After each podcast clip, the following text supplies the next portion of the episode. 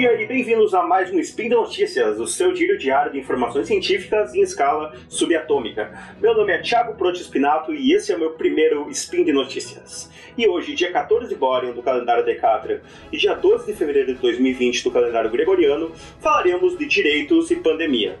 E no programa de hoje, seu empregador pode exigir que o funcionário tome a vacina para o Covid-19? Como as vacinas vão alterar os planos de viagem no futuro? Passaportes de vacina, um caminho de volta à normalidade? Toca a vinheta. Speed Notícias.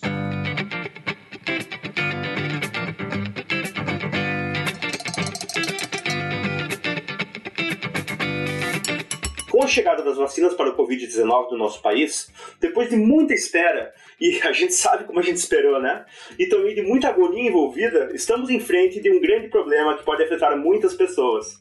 Sabemos que a maioria das pessoas sapientes e com o polegar opositor desenvolvido não vão ter problemas de tomar a vacina, que foi devidamente testada, com sua eficácia confirmada em diversos âmbitos e por inúmeras instituições.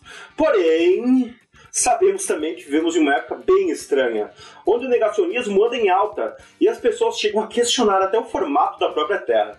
E por isso, obviamente, alguns seres não tão sapientes assim, mas que têm o polegar opositor desenvolvido, estão se recusando a tomar a vacina, baseado em inúmeras teorias de conspiração e notícias falsas. Exatamente por isso surgiu esse questionamento. Pessoas que se recusam a se vacinar podem ser demitidas dos seus empregos por colocarem outras em risco?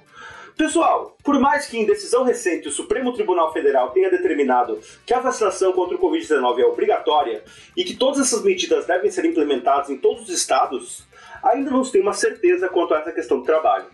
Por isso, vamos pontuar aqui alguns pontos que são a favor e alguns que são contra a vacinação obrigatória de funcionários, para que o mesmo possa continuar exercendo sua função. Bom, temos a favor aqui que o STF decidiu que é obrigatória a vacinação. Empresas são responsáveis por garantir o ambiente de trabalho seguro. O trabalhador não vacinado pode colocar os demais em risco.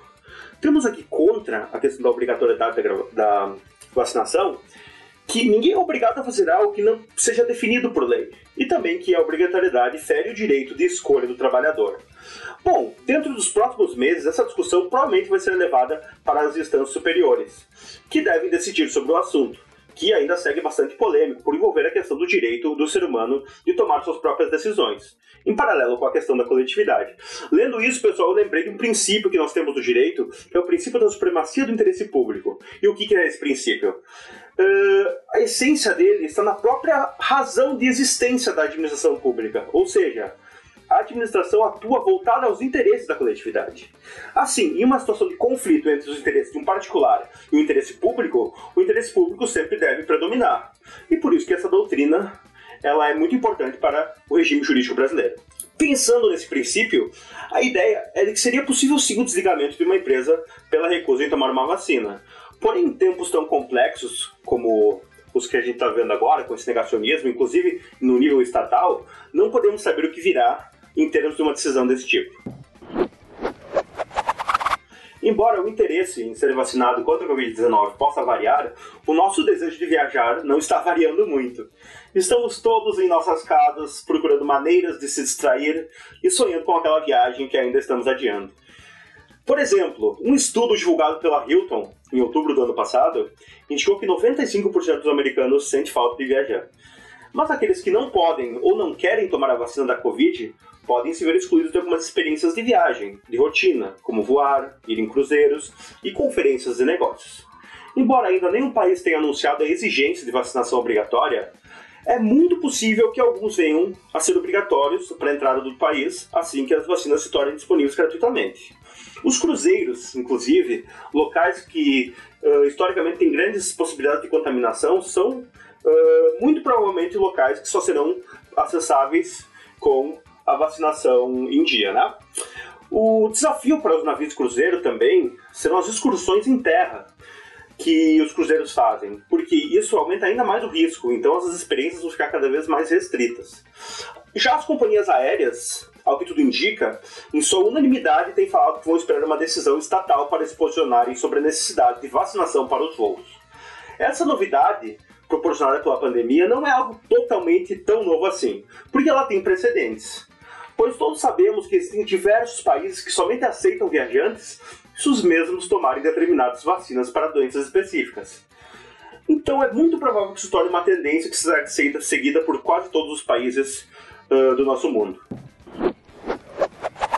Com o advento da pandemia, os governos desenvolvedores de todo o mundo estão explorando o uso potencial de passaportes para vacinas, como forma de reabrir a economia, identificando aqueles protegidos contra o coronavírus.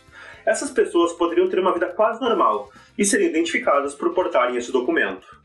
As indústrias de viagem e entretenimento, que têm lutado para operar com o mínimo de lucro enquanto impõem as regulamentações de distanciamento social, estão particularmente interessadas em uma forma de verificar rapidamente quem tem essa proteção para poder retornar suas atividades normalmente. Entre os que estão desenvolvendo passaportes estão a empresa de biometria iProve e a empresa de segurança cibernética Mvine, que construíram um passe de vacina que está sendo testado no Serviço Nacional de Saúde de Londres uh, após receber financiamento do governo do Reino Unido. Sabemos que, embora tenha acontecido experiências em shows e eventos sociais distantes, né, durante o ano passado e esse ano, eles não são financeiramente viáveis. E isso preocupa toda uma grande indústria que está se deteriorando. E claro, todos nós sabemos que as experiências da vida real são muito diferentes do que quando participamos de reuniões e eventos virtuais. Uh, esses certificados, esses passaportes, também estão sendo lançados nos Estados Unidos, já estão sendo usados em alguns passes de saúde do setor privado que estão sendo usados para admitir clientes em eventos esportivos. Então, grandes jogos e coisas assim podem já usar esses passaportes de vacina nos dias de hoje. Claro, os passaportes de vacina levantam enormes questões sociais e políticas, né? Podem surgir questões potenciais em torno de exclusão de uma geração mais jovem, que seria a última na fila para ser vacinada. Essa, claro, pode ser uma alternativa a curto prazo para colocar um pouco de normalidade na vida das pessoas. Porém, é necessário que os estudos referentes a isso sejam feitos de forma responsável. Podemos imaginar que alguns problemas podem acontecer, como uma contaminação por variação diferente, sendo um exemplo de complicador para a questão dos passaportes. E por hoje é só, galera. Lembrando que todos os links comentados estão no post e deixe lá também seu comentário, elogio, crítica, declaração de amor ou qualquer recado para a galera do portal. Lembro ainda que esse podcast só é possível acontecer por conta do seu apoio no patronato do SciCast, no Patreon, Padrim e PicPay. Um grande abraço para todos e até amanhã!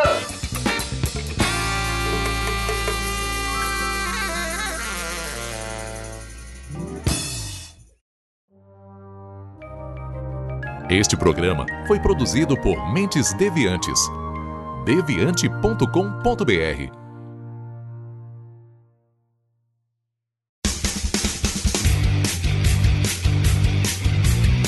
Cortes, edição de podcast.